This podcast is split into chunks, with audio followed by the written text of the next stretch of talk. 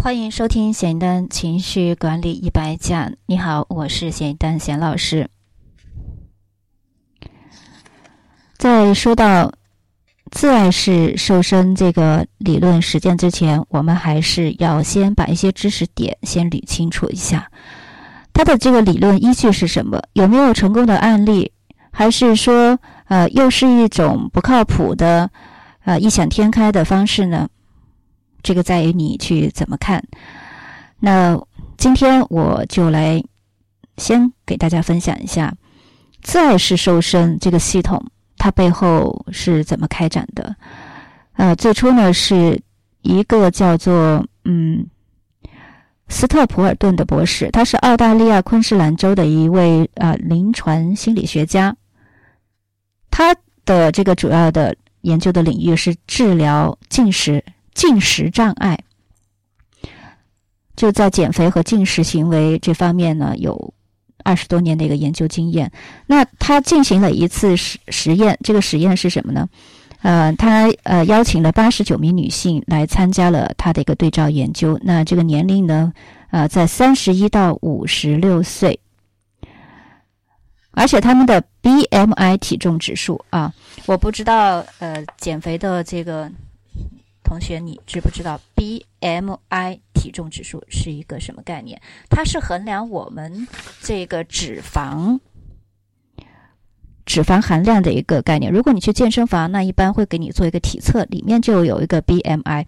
当 BMI 比如低到百分之十六、十七的时候，那啊就会有传说中的马甲线啊，腹肌就比较明显。那普通的人呢，一般在百分之呃，二十二以上，所以呢，看上去腹部就像呃有点臃肿。如果再高呢，那就是游泳圈了。所以它是这样一个指数。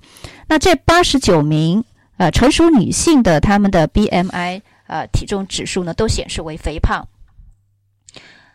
那这个博士呢，就是呃这位研究减肥和这个呃饮食的这个博士，就在八周的这个研究当中呢，每周。进行情绪释放治疗两个小时，平均每天呢啊治疗十五分钟，不节食也不运动，仅仅是用情绪释放啊治疗这种方法。当八周结束的时候，平均每个人减掉了七点二五公斤。这个结呃数据呢，确实是令人比较的兴奋的。短短的时间里，光是治疗情绪就能保持这种。呃，持久的瘦身效果吗？所以这呃，斯特普尔顿博士他的研究结果呢，是显示了说压力它对人体，包括体重啊，包括一系列的疾病，我们啊前面也讲过是怎么样来影响的。那很多人呢，其实呢。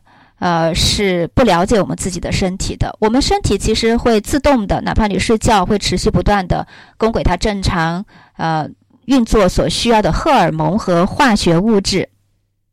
但是我们非常多的人每天甚至每时每刻都会大量吃一种导致体重增加的药，这种药叫什么呢？就叫做压力。压力存在于哪儿呀？大家知不知道呀？我们说，好像感觉到压力，我压力山大。那这个压力在我们人的身体里，它其实是存在于杏仁核的。那杏仁核是呈杏仁状，就像一颗杏仁一样的，是在大脑的边缘系统及中脑的一部分啊。这是通过扫描可以发现的，被称之为警报器啊。我被把它称之为警报器。那情绪状态的调整，或者是呃深度的情绪治疗，也就是来治疗的杏仁核这个警报器。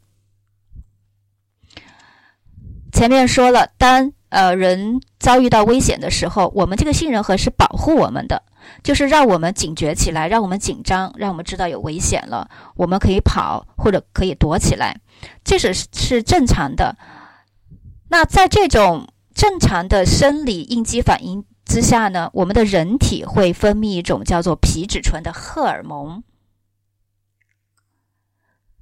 那皮质醇这种荷尔蒙呢，它是起什么作用呢？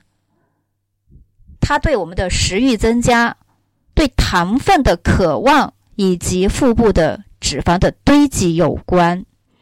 好，这就很好解释了，为什么当你心情不好、你失恋了，啊，你很想哭、压力很大的时候，呃，周围的人会劝你说：“你去吃点甜品吧，吃点甜点，人就会好了。”因为这个时候呢，你有压力，你的杏仁核就很紧张，紧张以后就分泌了皮质醇，皮质醇就会诱使你去吃更多的糖。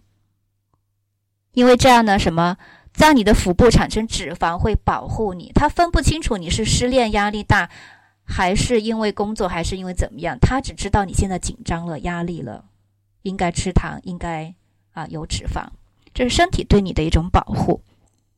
所以说呢，如果我们长期受一种压力，还有负面情绪，呃，不断不断的呃喂这种压力药，那么。皮质醇就会不断不断诱使你去吃一些高糖分、高脂肪的食品。